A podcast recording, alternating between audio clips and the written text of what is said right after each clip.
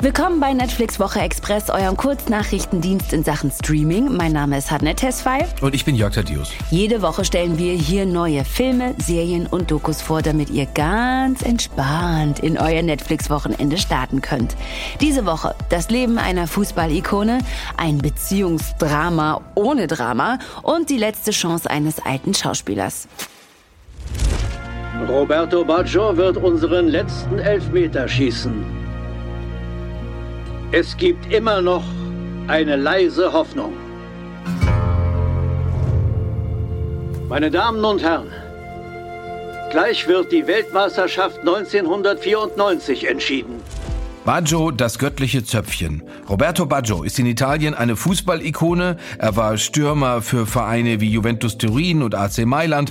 1994 dann stand er mit Italien im WM-Finale. Das Spiel entschied sich erst im Elfmeterschießen. Der letzte Schütze war Baggio.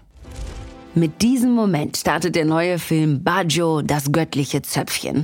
Den Zöpfchenspitznamen hat der Fußballer übrigens wegen seiner, sagen wir mal, markanten Frisur und seiner tatsächlich fast göttlichen, mindestens aber poetischen Spielweise bekommen.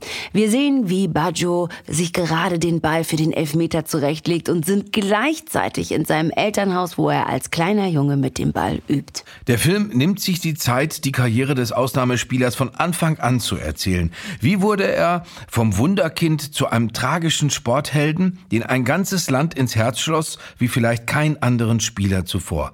Das macht den Film auch für Nicht-Fußballfans interessant, denn wir sehen, warum dieser Junge so einen Ehrgeiz entwickelt und einen eisernen Willen hat, der ihn immer wieder mit Trainern und Mitspielern kollidieren lässt. Ein Sportdrama für alle, die auch schon Rush oder I, mochten. Es geht um Tor.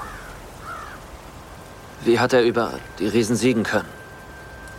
Welche Götter haben ihm geholfen? Da gab es eine Reihe von Göttern. Und Thor benutzte seinen Hammer. Mjölnir, die mächtigste Waffe der Welt. Ragnarök Staffel 2. Was, wenn man die nordische Mythologie einfach in der heutigen Zeit erzählen würde? Klingt das interessant? Ja, okay, gut, weil genau das tut die norwegische Coming-of-Age-Serie Ragnarök. Erwachsen werden heißt aber in diesem Fall für die Hauptfigur nicht nur mit den ganz normalen Problemen eines 17-Jährigen klarzukommen.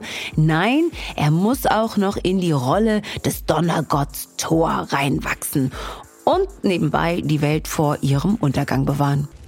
Schauplatz der Serie ist die fiktive Stadt Edda. Hierhin kehrt diese Hauptfigur Magne nach längerer Zeit zurück. Kaum an der Schule stirbt eine seiner Mitschülerinnen bei einem Unfall. Magne verdächtigt die mächtige Familie namens Jutul, schuld an ihrem Tod zu sein. Und schon bald zeigen die Jutuls ihr wahres, sehr, sehr unmenschliches Gesicht. Edda, Isolde, Jutul. KennerInnen der nordischen Mythologie werden hier immer wieder wissend mit dem Kopf genickt haben. So clever verpackt Ragnarök rückt die Figuren dieser uralten Geschichte in eine neue Story. Aber auch wenn ihr Tor maximal von den Marvel-Filmen kennt, könnt ihr euch auf eine angenehm überraschende Serie freuen. Mit vielen wunderschönen Landschaftsaufnahmen. Ist ja klar, die Serie spielt schließlich in Norwegen. Die zweite Staffel gibt's jetzt auf Netflix. Können wir mal über etwas äh, Ernsthaftes sprechen? Äh, Wow, wie ernst? Denn ich bin gerade ein bisschen high und ich würde dir gern folgen können. Ist nichts Wildes, aber doch etwas. Okay, alles klar, natürlich. Leg los. Okay, denn ich würde gern darüber sprechen, ein Kind zu bekommen. Master of None, Staffel 3. Die dritte Staffel von Master of None ist da. Diesmal steht aber nicht mehr das Liebesleben des New Yorker Junggesellen Dev, gespielt von Aziz Ansari, im Mittelpunkt. Stattdessen verfolgen wir die Höhen und Tiefen der Liebesbeziehung seiner Freundin Denise und ihrer Partnerin Alicia. Denise ist erfolgreiche Bestseller-Autorin, die gerade an ihrem zweiten Buch schreibt. Zusammen mit Alicia lebt sie in einem urgemütlichen Haus auf dem Land. Die Idylle scheint perfekt, bis Alicia ein Kind will. Was an Master of None sofort auffällt. Die Serie nimmt sich ganz viel Zeit für die sehr real wirkenden Gespräche der Figuren. Da gibt's keine hektischen Schnitte. Das Bild bleibt oft minutenlang stehen und fängt die Atmosphäre ein. Denise und Alicia unterhalten sich so, dass man sich in vielen Situationen und Streits auf jeden Fall selbst erkennt. Dann ist die Frage, vermisst man als alter Fan von Master of None den Dev? In der ersten Episode kommt er mit seiner aktuellen Freundin zu Besuch. Die beiden streiten sich aber so unangenehm, dass man eigentlich ganz froh ist, wenn sich die Tür wieder hinter ihm schließt.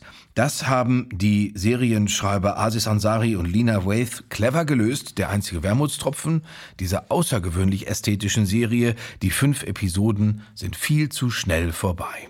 Für Fans von romantischen Dramaserien wie Love, Dead to Me oder Lovesick. Also mich. Was will sie von so einem alten Knacker wie dir? Ja, also das kann ich dir beantworten. Viele junge Frauen fühlen sich von älteren Männern angezogen, weil wir, wir sind kultivierter und erfahrener als die Kerle ihrer Altersklasse. Also du weißt es nicht. Ich weiß es nicht. Ja. The Kominsky Method, Staffel 3. In The Kominsky Method spielt Michael Douglas die Figur des Sandy Kominsky. Der war vor vielen Jahren für kurze Zeit ein sehr erfolgreicher Schauspieler. Inzwischen ist er aber ein alter Schauspiellehrer in Hollywood, der das Rampenlicht vermisst. Er und sein alter Freund und Agent Norman stützen sich gegenseitig bei den Problemen des Älterwerdens. Diese Stütze fehlt Sandy Kominski jetzt aber, denn die dritte Staffel beginnt damit, dass Norman gestorben ist. Sandy hat jedoch kaum Zeit zum Trauern. Er muss sich um die 10 Millionen Dollar kümmern, die ihm Norman hinterlassen hat. Eine Ex-Frau taucht plötzlich wieder auf und er bekommt das Angebot, endlich wieder schauspielern zu dürfen. Kominsky Method Schöpfer Chuck Lorre hat in Sachen Comedy eine beachtliche Vita vorzuweisen. Er hat entscheidend bei Two and a Half Men, Big Bang Theory und Mike and Molly mitgewirkt. Es gibt hier zwar keine eingespielten Lacher, die Pointen sitzen aber trotzdem genau richtig. Und letzte Info, Morgan Freeman ist in dieser Staffel auch dabei. Ihr könnt ganz viel Netflix gucken. Die besten Tipps haben wir euch in dieser Woche schnell vorgestellt. Und wenn ihr noch Zeit und Lust habt, dann schaut doch mal in der aktuellen Folge von Netflix Woche vorbei.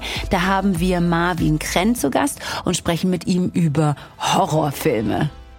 Tschüss. Ciao.